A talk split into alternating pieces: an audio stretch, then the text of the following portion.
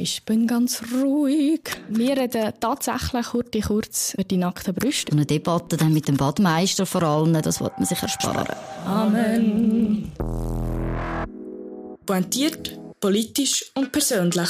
Nebelspalterinnen. Der Podcast mit der Maria Rahel Cano und der Camilote. Willkommen zu der zwölften Folge von Nebelspalterinnen. Wir reden tatsächlich kurz, kurz noch über die nackten Brüste, über die Oben-ohne-Debatte. Und zwar haben wir euch gefragt, liebe Community, was ihr davon haltet, wenn man oben ohne geht baden. Und 72 Prozent haben gefunden, das sei kein Problem.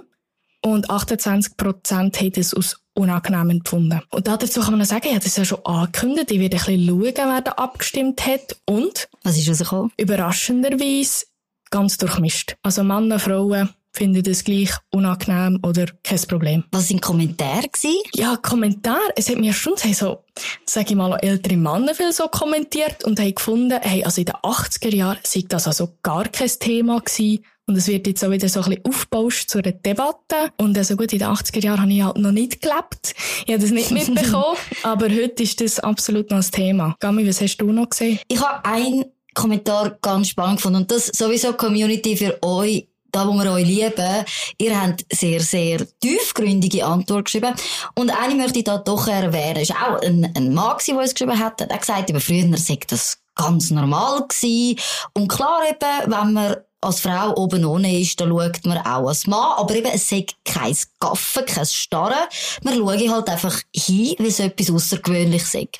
Aber Heute, und früher war es nicht so, gewesen, heute hat er Angst, dass er der falschen Feministin auf die Brüste schaut und dann plötzlich der Badmeister kommt, um ihn zurechtzuweisen und er plötzlich dann eigentlich als Sexgrüssel dasteht. Also ich glaube, das finde ich eine super Antwort, oder?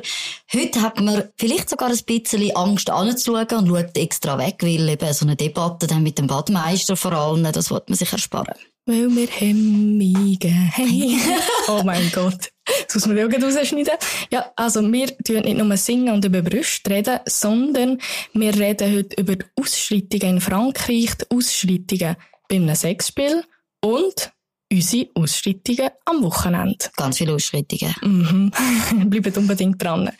Gut, geht als erstes, wir reden eben über Frankreich, was dort passiert ist. Gami, du bist Doppelbürgerin, du bist halb Franz also Französin und Schweizerin. Jetzt sag du mir, was ist passiert und wer ist der Nael? Also, das ist, glaube ich, so ein bisschen die Schlagzeilen von, von der letzten Woche. Und zwar ist es so, dass in Frankreich ist zu einem Schusswechsel gekommen von einem Polizist auf den 17-jährigen Nael. Der ist im Auto und nachher wegen dem Schuss von dem Polizist gestorben. Jetzt, bevor der Schuss gefallen ist, dort ist es so gewesen, er ist mit seinem A-Klasse Mercedes, mit einem polnischen Kennzeichen, ist er mit dem Auto gefahren, auf der Busspur geraset. Zwei Polizisten haben auf dem Töft Folgungsjagd aufgenommen. Er hat dabei mehrere Rotlichtsignale überfahren, ist in eine Fußgängerzone. Passanten haben anscheinend müssen ausweichen und erst dann, wo er sozusagen in einen Stau gefahren ist, haben Polizisten ihn können anhalten, sind zu Fuß zum Auto gegangen und wo er anscheinend wieder hat losfahren, ist zu dieser Schussabgabe gekommen.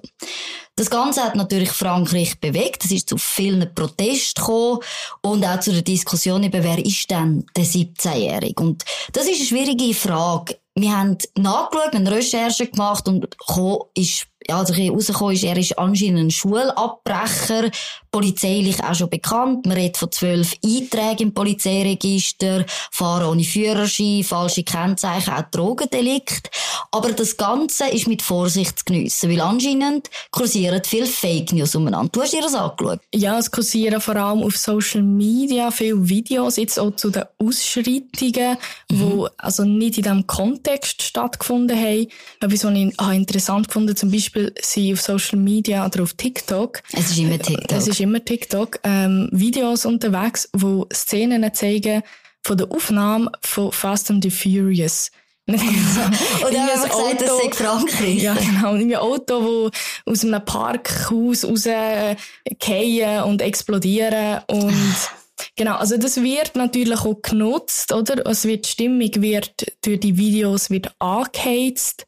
Und, also auch, übrigens, du hast jetzt vorher etwas gesagt zum Nahel, auch der sie, also anscheinend wirklich alles mit Vorsicht zu genießen, falsche Informationen unterwegs. Also man sagt, er hat Drogenhandel gemacht, mhm. aber so wie ich es habe verstanden, ist er, also hat er nie, ist er nie vorbestraft gewesen wegen dem. Mhm.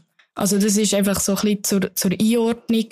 Und es sind alles so eher kleine Delikte gewesen. Man weiss immer noch sehr wenig, was jetzt da gerettet wurde in dieser Situation, wo die Schussabgabe war. Genau. Gammi, du hast ja das Video gesehen, wir werden das sicher verlinken. Also klar, es sind noch viel, viel Fragen offen. Ich glaube, was unbestritten ist, ist nachher die Protestwelle in, in Frankreich. Und also, Entschuldigung, welcher Vollidiot lädt ein Filmvideo auf, weil wenn man Frankreich kennt, Protest könnt ihr einfach. Da muss man nicht Videos aufladen von einem Film, sondern die liefern ja das Material selber. Die können den ganzen Laden abfackeln wie keine andere. Also da haben wir das nicht nötig. Aber du hast dich ein bisschen angeschaut, wie immer, was es da für Lager gibt. Genau, ich habe mir, also eben das erste, was ich mache, ja die Kommentare ein bisschen gelesen, auf Twitter auch, und, äh, ja, die Stimmung auf Twitter ist sehr angeheizt. Ich glaube, fast noch mehr als sonst.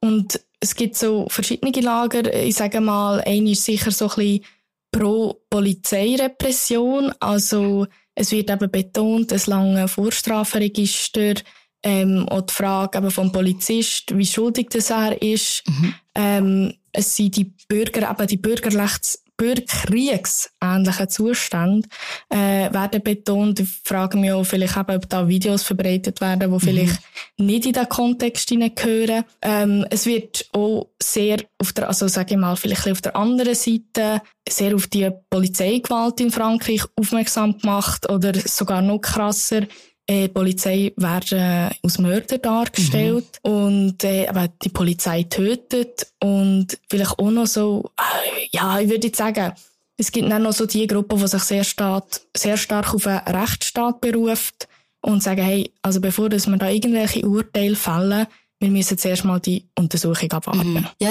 ich glaube, es ist natürlich sehr eine polarisierte Diskussion und... Und eine emotionale. Und eine emotionale natürlich. Protest das muss man ganz klar sagen. Protest gehört zum Französ zu der DNA, fast. zu der DNA von Frankreich und es ist ganz wichtig, dass man das versteht. Also ich meine, die französische Revolution ist der Beginn mit einem Protest, mit einem Aufstand, oder? Und das ist total demokratisch in Frankreich und Proteste können sehr erfolgreich sein und haben eine sehr starke Macht in dem demokratischen Diskurs. Aber klar, es artet aus, es gibt Gewalt, es gibt Sachbeschädigungen und es ist ein Ausmaß, das wir so in der Schweiz nicht kennen. Darum ist es natürlich auch für uns immer wieder als Schweizer faszinierend und kommt man eben dann zu diesen bürgerkriegsähnlichen Zuständen. Genau, also Gewalt ist faszinierend, darum werden die Videos so schnell verbreitet oder falsche Videos. Und ja, nichtsdestotrotz finde ich Diskussion zu der Polizeigewalt in Frankreich finde ich wichtig. Du hast ja ein Interview geführt, das wir auch werden verlinken. Mhm. Ähm, mit einem Experten, jetzt musst du mir helfen, er ist so Sozialwissenschaftler, Sozialwissenschaftler und natürlich Experte so ein bisschen für Frankreich und die Schweiz und hat versucht, bei uns beim Nebelspalter die Sache einzuordnen. Also unbedingt empfehlenswert für die, die da noch ein bisschen mehr Kontext wollen, um das Interview zu lesen. Aber du hast mir heute noch gute Frage gestellt. Und zwar, kann man die Proteste vergleichen mit Black Lives Matters, wo wir hatten, das ist ja auch im Endeffekt Polizeigewalt, wo, wo dahinter steckt, aber vor allem dann auch die Frage vom Rassismus. Und ich glaube, das ist eine wichtige Frage, aber in dem Punkt geht es in Frankreich nicht um Rassismus, sondern es geht im Endeffekt um die Macht vom Staat. Die Polizei, das weiß man, die sind in Frankreich sehr rechts und man sagt auch, Kritiker sagen auch, sie haben einen Staat im Staat und sie sind, sie haben sehr viel Macht. Und was sich entwickelt hat, ist natürlich so eine Feindkultur zwischen vor allem Jugendlichen, jetzt wie der Nahel, in, in den Banlieues, also in diesen Aussenort, wo man wirtschaftlich abgeschnitten ist, wo es wenig Perspektiven ist. Es besteht wirklich so eine Verbindung. Die Polizei sieht die Jugendlichen als Feind. Sie haben sie auch in einem Kommuniqué als Schädling bezeichnet. Aber auch die Jugendlichen, die eben den französischen Staat und die Staatsmacht drinnen sehen. Also wir haben dort eine Feindkultur. Also die wenn ich, also ich brauche das Wort nicht gerne, aber die hassen einander. Die hassen einander. Und man muss sich natürlich fragen, wie geht man damit um? Wie kann man das lösen? Aber es ist wirklich eine krasse Feindbeziehung. Und jetzt hat man, das muss man sich wie vorstellen, man hat die, die Probleme in den Banlieues. Und dann der Tod von dem Nahel ist wie der Funke, der eigentlich das Fass zum Explodieren gebracht hat. Und das ist das, was wir jetzt auf der Straße sehen. Und ich finde jetzt trotzdem, also du hast jetzt vorher gesagt, es ist nicht vergleichbar mit Black Lives Matter. Und trotzdem finde ich, ist es wie, also, so wie ich das jetzt wahrnehme, und, also, sorry, es ist ein, ein Zeichen von einer missglückten Migrationspolitik. Absolut. Das ist, auch das man ganz klar sagen muss. Also Migrations- und Integrationspolitik, genau, kann man richtig. korrekt sagen. Richtig. Also Frankreich hat eine starke Einwanderung natürlich ein, ein Teil von der Kolonialzeit früher, aber auch heute immer noch sehr, sehr stark. Und was man natürlich nicht geschafft hat, ist die Integration, die wir natürlich in der Schweiz schon viel, viel besser anbringen. Und es sind Parallelgesellschaften in diesen Banlieues. Ich kenne das. Ich habe auch Familienmitglieder, die, die dort gelebt haben. Es ist eine andere Welt, aber man muss sich das wie vorstellen, es ist nicht eine Gruppe, also auch in diesen Bali, es kommen die Leute aus ganz unterschiedlichen Kulturen, auch unterschiedlichen Ländern und es gibt auch sehr, sehr starke Feindschaften innerhalb von diesen Banlieues. Also es ist ganz eine brennende Situation dort. Ich habe sogar gelesen, dass die Polizei sich teilweise gar nicht mehr reinwagt. Das ist ja so, ohne Kastenwagen ist es fast teilweise unmöglich, dort reinzugehen. Man überlässt die Orte sich selber und das ist wieder so ein Zeichen von dieser Feindkultur. Genau, man hat dann die zwei, also es, es entsteht wie automatisch entstehen so ein bisschen wie die zwei Gruppen. Ja, das Thema wird uns sicher noch ein Zeitchen beschäftigen und es wird sicher auch noch die Politik in Frankreich beschäftigen. Wir kommen jetzt aber ein bisschen zum ja, was soll ich sagen, ist ja nicht ein fröhliches Thema, das ist nicht das Richtige. Aber wir kommen jetzt zu einem anderen Thema. Und zwar ist es nicht nur ausgeartet in Frankreich, sondern auch bei einem Sexrollenspiel in der Schweiz. Gami, gib mir ein bisschen Kontext, was ist passiert?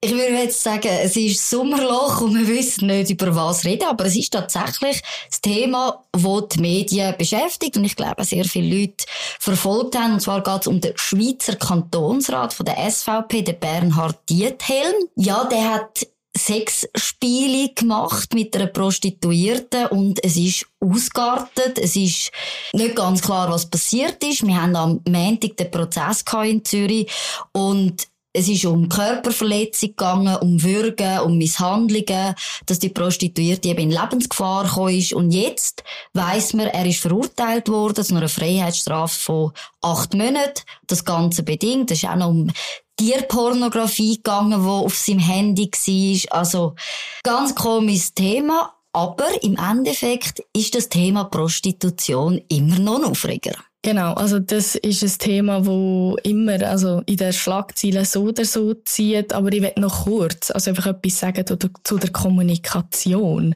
von also wir müssen, also wir müssen einfach sagen, wir müssen das vorstellen, wir haben das wie so Geier haben wir das mitverfolgt.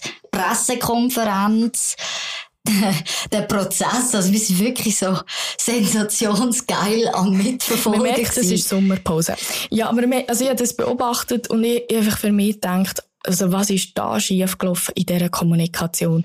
Warum macht ein Politiker eine Pressekonferenz? Genau, so eine Pressekonferenz vor, vor einem Prozess. Vor einem Prozess und sagt, bitte tut nicht mehr über mich berichten, mehr zum Schutz von meiner Privatsphäre und meiner Familie. Und mein ja, Sexleben ist privat. Und ich denke so, das ist so eine Ironie. Ich meine, genau so kommst du ja in die Schlagzeilen, wenn du eine Pressekonferenz machst, live. Es ist live auf 20 Minuten übertragen worden. hey, ich finde es eine absolute Katastrophe. Wirklich, also wer auch immer ihn da beraten hat, shame on you, wirklich. Ich glaube, es hat dann gar niemand beraten. Ja, das ist, das war der Fehler. Aber genau, vielleicht noch kurz, du hast es angesprochen, Prostitution. Wir wollen jetzt weg von der Diskussion von der Justiz und der Politik mhm. und wir wollen es ein bisschen mehr auf eine Gesellschaftsfrage haben, eine moralische Frage auch. Und meine Frage an dich, Gami, warum haben wir so ein Problem damit? Oder warum ist das so ein Aufreger, dass Männer zu Prostituierten gehen? Das ist eine sehr, sehr tiefgründige und philosophische ist, Frage. Ist ich weiss, jetzt mich enttäuscht, wenn, wenn du mich nicht mit so etwas konfrontierst. Es ist wirklich schwierig zu sagen. Ich glaube jetzt, wir wissen alle, dass es Prostitution gibt. Es ist das älteste Business der Welt und es existiert noch. Und jetzt aber, gerade in dem Fall von dem Schweizer Kantonsrat, glaube ich, ein Punkt, wo besonders aufregt, ist, dass er natürlich verheiratet ist. Das ist mal das eine. Das andere ist, dass er natürlich Politiker ist. Und da hat man immer so die Ansprüche an, an die Vorbildsfunktion. Andererseits, und das haben wir haben wir diskutiert, wir sind ja liberale Menschen. Was maßen wir uns eigentlich an, irgendwie den moralisch zu verurteilen, wenn der da Sexspiele machen an der Langstrasse? Wir wissen nicht, was der für eine Beziehung hat. Und wir leben ja in einer Zeit, wo es ganz viele Arten von Beziehungen gibt. Und vielleicht... Hat eine Abmachung. Genau. Und ich meine, wir haben Polyamorie, wir haben äh, offene Beziehungen und da muss es ja auch Beziehungen geben, was wahrscheinlich dazu gehört, eben, dass man zu Prostituierten geht. Ich glaube, da auf der persönlichen Ebene finde ich es sehr schwer zum, zum beurteilen. Es ist ich finde sicher auch wichtig, er ist Politiker. Und ich habe so wie das Gefühl, dass für viele hat er eine Vorbildfunktion oder zumindest tut man das Leute attestieren. So jemand, der in der mhm. Politik ist, der, der macht so etwas nicht. Ja, genau. Schweigen. Ähm, genau. Und die Vorbildfunktion, der hat so wie noch, äh, also noch wie moralisch noch einmal wird der noch ein bisschen höher gestellt. Das hast du vor allem total recht. Ich denke gerade an, wir haben ja mehrere Beispiele gehabt. Ich meine, der Zuger, Zuger 6, ja, Landamann-Affäre, der Gary Müller aus dem mhm. Aargau, der aus seinem Büro Penisbilder verschickt hat. Wir haben ähm, im Wallis den CV, einen CVPler mit ich glaube Bütte, wenn ich mich nicht täusche, wo ja im Gebüsch vor der Wohnung von seiner Ex-Frau gelauert hat. Also auch bei Politikern kommen... Sie sind nicht über alles erhaben. Sie sind nicht heilig. Nein, natürlich nicht, aber sie sind auch Menschen. Mhm. Also, und das, auch, das ist ja genau das, was man manchmal irgendwie ein bisschen vergisst. Und ich will jetzt auch nicht, dass irgendwie über mein Sexleben gross irgendetwas steht in der Zeitung, aber er hat das natürlich auch nicht sehr schlau gemacht. Und vielleicht um noch einen letzten Aspekt anzusprechen, warum das, das, ich meine, das eine ist ja, er ist verheiratet und mhm. ich finde das der Aspekt vom Fremdgehen. Also das ist aber in unserer Gesellschaft, das... genau, aber es ist trotzdem sehr, also es ist nicht akzeptiert. Mhm. Klar. Da sind wir total konservativ noch, irgendwie. Ja, konservativ, also, es ist halt etwas, wo zwischen zwei Personen... Ja, wir haben die Moralvorstellung, dass das halt eine monogame Beziehung ist. Mhm. Genau. Und das andere, finde ich, ist wie jetzt in der Prostitution kommt auch noch die Frau ins Spiel. Mhm. Und eigentlich auch, sagen wir halt, der Schutz von der Frau. Oder? Weil Prostitution wird ja immer auch, ist konnotiert eben mit Zwang, mit Ausbildung, mit einem Machtverhältnis und vielleicht sogar mit Gewalt. Ja, eben, also ja, die, vielleicht die, die Vorstellung, oder, dass Frauen gezwungen werden zu der Prostitution. Da ist ein Mann als Zuhälter, der das Geld kassiert. Sie leben in unhaltbaren Zuständen. Es hat einfach so eine, so eine dreckige, verwerfliche Note dran, wo ganz, ganz schwierig ist. Also ich finde, es hat ja nicht nur eine Note, es hat ja auch ein Stück Wahrheit dran. Also wenn wir von, von, wenn wir von Zwang reden, dann ist es ja sicher, ich, ich, also wir kommen auch noch dazu, dazu zu OnlyFans und Selbstbestimmung und so. Ähm, aber es hat ja einfach, und das ist ja das Problem, es gibt natürlich viele Frauen, die aus einer Notlage, und das ist natürlich schon eine Art von Zwang.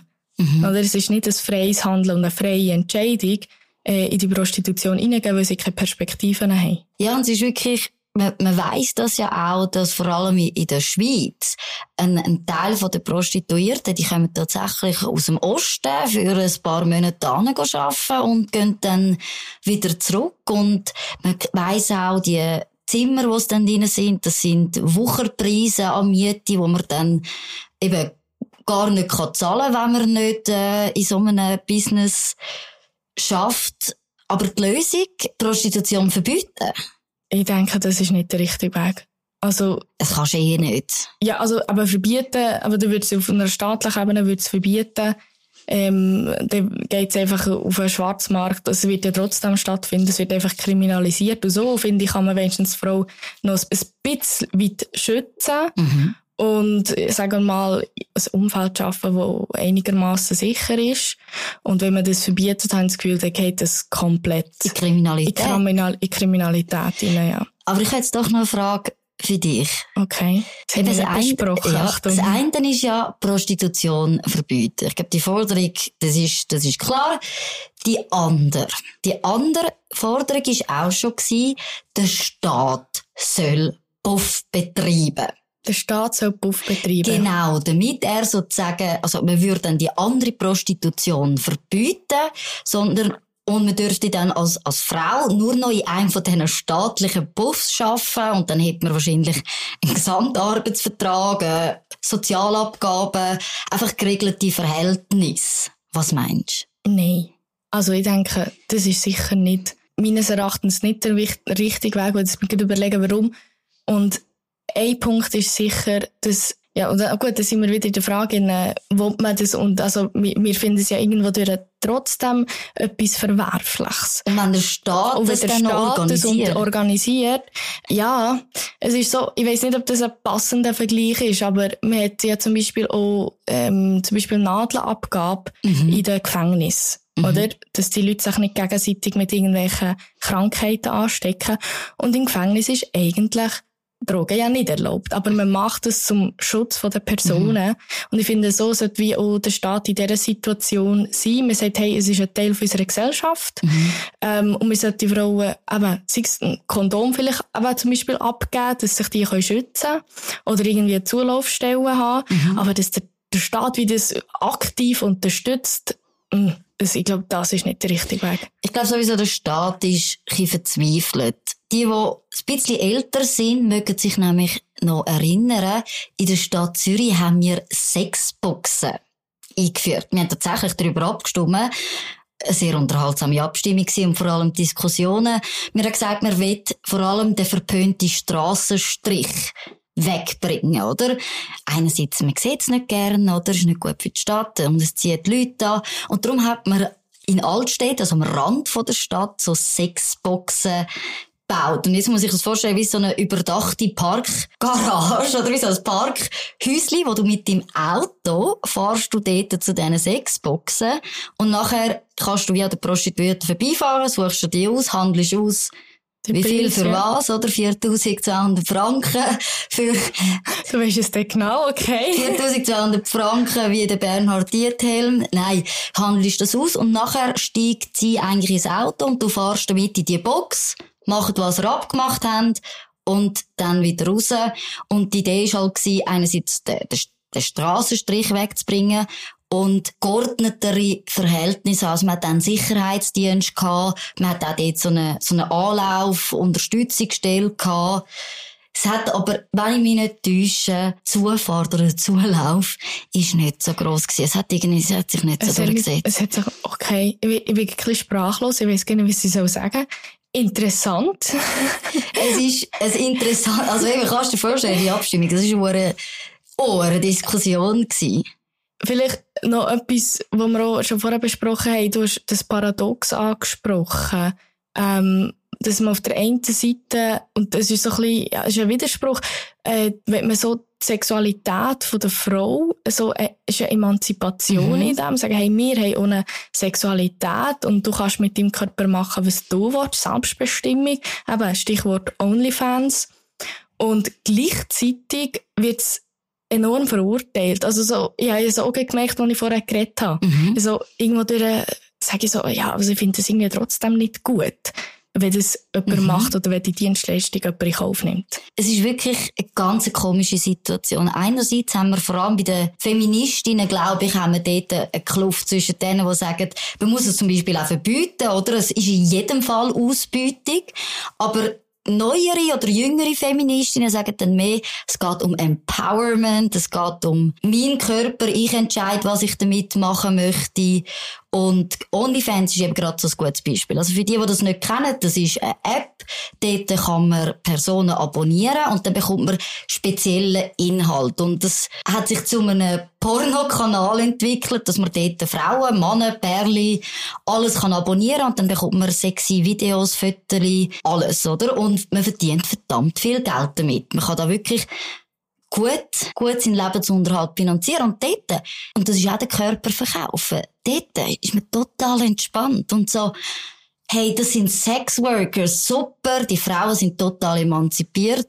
Beim Strassenstrich sehen wir es anders. Das ist definitiv ein Paradox. Und darum, liebe Community, wenn wir euch fragen, was ihr davon haltet, und wir gehen wieder zurück zu der Prostitution, findet ihr das verwerflich oder einfach ein normales Business? Mhm. Wir werden die Frage natürlich aufschalten und ihr könnt abstimmen. Und uns würde auch interessieren, warum. Warum findet es gut, also gut, warum findet es verwerflich, moralisch oder politisch oder was auch immer?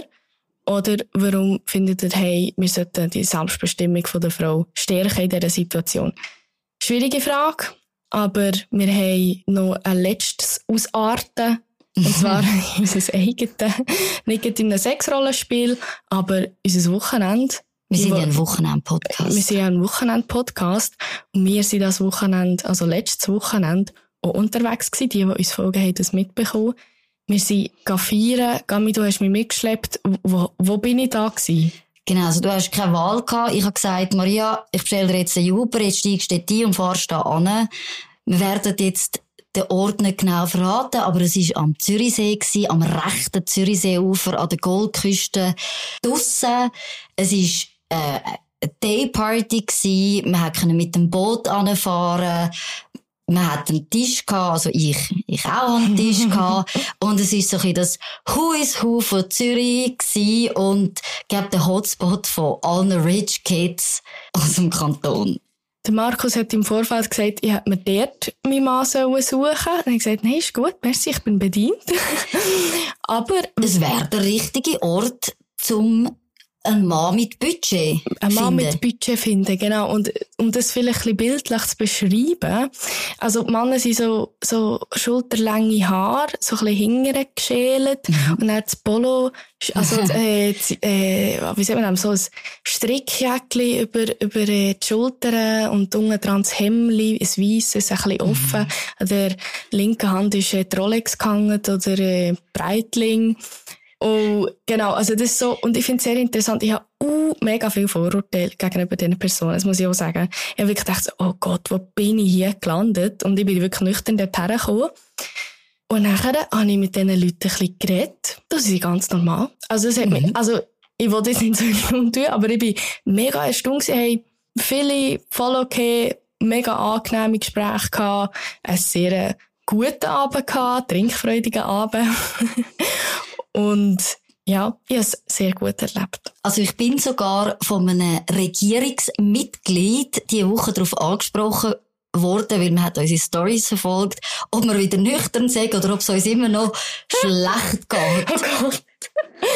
Ja, mir ist am nächsten Tag mässig gegangen. Ja. Aber auch das vergeht, weil das nächste Wochenende steht an. Ja. Und wir haben wieder mega Pläne. Maria, was, also, was machst du? Komm. Es ist ja klar, nein, es ist nicht klar, ich bin Bernerin, aber ich bin am Zürichfest. Und es ist mein erstes Zürichfest, ich bin noch nie vorher. Also grundsätzlich schäm dich. Ja. Punkt eins. Und du musst dich auch als Bernerin nicht schämen. Es ist ja das grösste Volksfest von der Schweiz. Das musst du jetzt sagen. Richtig. Schwingfest so, hallo. Das ist jetzt eine gute Frage, aber das steht auf der, das ist, mit dem bewerben sie es. Also von dem her, ich glaube, grundsätzlich wird eine Million Leute wird über, werden über, wird über das Wochenende erwartet. Und ich bin so nett gewesen und gib dir Asyl als Berner Migrantin in Zürich, dass du da kannst mal das Zürichfest erleben. Da sieht man wieder, wie lieb Gami ist. Merci vielmals. Und Gami, du hast auch ganz verrückte Pläne. Du bist nicht im Zürichfest. Shame on you, ja, gell? ich weiss. Ich weiss. Und das, ich habe einfach immer so ein Chaos mit meinen Terminen. Es ist Katastrophe. und ich habe tatsächlich Billett für das Formel 1 Rennen am Wochenende in Silverstone. Ich bin ja so ein Formel 1 Fan. Und ich habe wie nicht gecheckt, dass das an dem Wochenende ist vom Zürich Fest. So geil. Aber ich freue mich Ohren. Es ist mein zweites Formel 1 Rennen. Ja, ich bin so ein Modefan, das muss ich schon auch ehrlich zugeben. Aber das wird eine geile Sache und vielleicht wird's noch geiler, weil ich habe heute Markus Somm, unser Chefredaktor. Ich meine, der Markus kennt ja Gott und die Welt wirklich all. Vielleicht habe ich ihn dazu gebracht, dass ich sogar kann ins Paddock, also in die Garage, gehen von selber. Da muss er aber noch ein bisschen Arbeit leisten. Ja, jetzt habe ich einen blöden Witz machen, dass du dir, nein, es geht nicht, du bist ohne heisse Sache. ich nehme den. Ist gut, ich nehme die heisse Sache. Nicht nur heisse Motoren, sondern noch heisse Frauen. Richtig. gut, wir üben das noch ein bisschen mit diesen Witzen.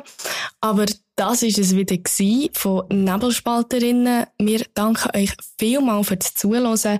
Tut uns unbedingt abonnieren auf allen Podcast-Kanälen sind wir aufgeschaltet. Wir sind neuerdings, ich sage es nochmal, ab der 6 Uhr am Morgen online. Die könnt uns auf nebelspalter.ch dann schon hören oder unbedingt den Newsletter abonnieren. Mhm.